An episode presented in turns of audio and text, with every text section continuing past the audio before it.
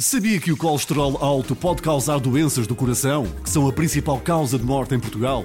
Cuide do seu coração com Danacol, com esteróis vegetais que reduzem o colesterol elevado de uma forma natural em apenas 3 semanas. Consulte o seu médico, junte o estilo de vida saudável e consulte a informação na embalagem do produto. Experimente já Danacol e veja que funciona. Um dia na história com Carlos Bastos. Mr. Gorbachev, tear down this wall. I have a dream. Aqui, posto de comando do movimento das Forças Armadas. Sim, é, é, é, é fazer a conta. Houston, we have a problem. Yes, we can. And now for something completely different. A Noruega é conhecida como o berço dos vikings e ainda hoje os noruegueses dão muita importância à atividade física e ao desporto. É um país onde no norte o sol nunca se põe no verão. É um dos países mais felizes do mundo e para os portugueses a Noruega é quase sinónimo de bacalhau. Enfim, a Noruega ficou conhecida por muitos motivos ao longo da história, mas não pela sua música. No entanto, isso mudou no princípio da década de 80 do século passado, quando uma banda criou o seu próprio caminho para chegar ao mundo, o Zaha.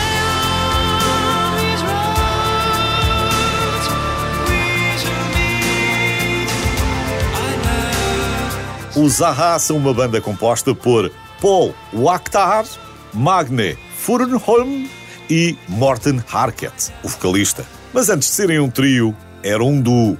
Magne e Paul formaram uma banda chamada Spider Empires em 1977, que evoluiu dois anos depois para outra banda chamada Bridges. E foi durante a gravação do seu segundo álbum que os Bridges conheceram Morten Arquette, que escrevia música desde os 4 anos e que foi particularmente inspirado pelo estilo de um tal Freddie Mercury. Não há nada como ter boas referências. Aliás, a capacidade vocal do Morten é também incrível e garantiu-lhe um lugar no livro de recordes do Guinness porque conseguiu manter uma nota muito aguda durante mais de 20 segundos durante o concerto.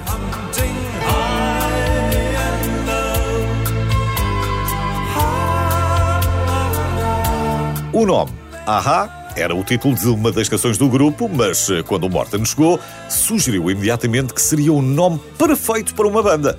Aha é uma expressão universal que pode ter vários significados conforme a intuação que lhe dê. Aha! Ou então, Aha! E Aha ficou. Mas não basta um nome ser simples e universal para uma banda conquistar o mundo. É preciso criar músicas para o acompanhar.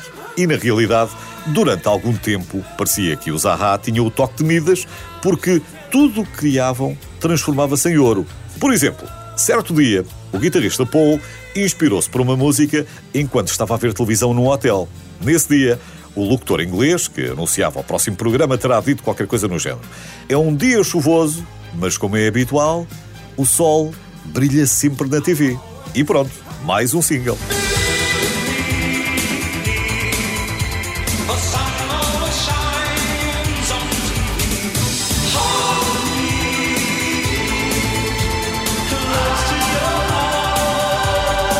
Infelizmente para eles, apesar de todo o sucesso, os Zaha não venceram o Grammy para o melhor novo artista em 1986. Quem levou esse Grammy para casa foi uma jovem, nascida na Nigéria e criada em Inglaterra, chamada Sade. Mas não fico com pena, porque nesse ano eles levaram para casa oito MTV Video Music Awards. E seria de esperar que tivessem levado também o prémio da MTV para o melhor vídeo. Mas isso também não aconteceu.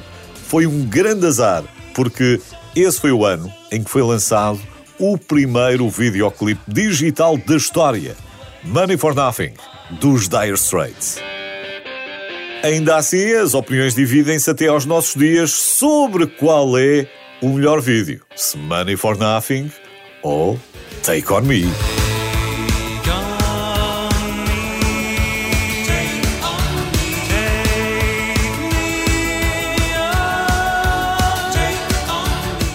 Me foi lançado três vezes antes de se tornar um sucesso e só à terceira vez, depois de completamente remisturado e só depois do icónico videoclipe de banda desenhada, é que a música se tornou um sucesso. Foi o quinto videoclipe da história a atingir mil milhões de visualizações no YouTube.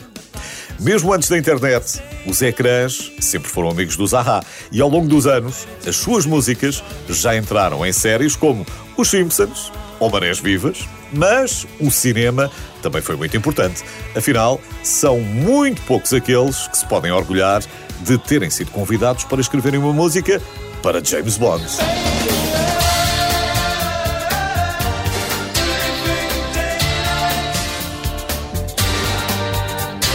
The Living Daylights, Risco Imediato em português, foi o 15 filme da saga e foi o primeiro filme que contou com Timothy Dalton como 007.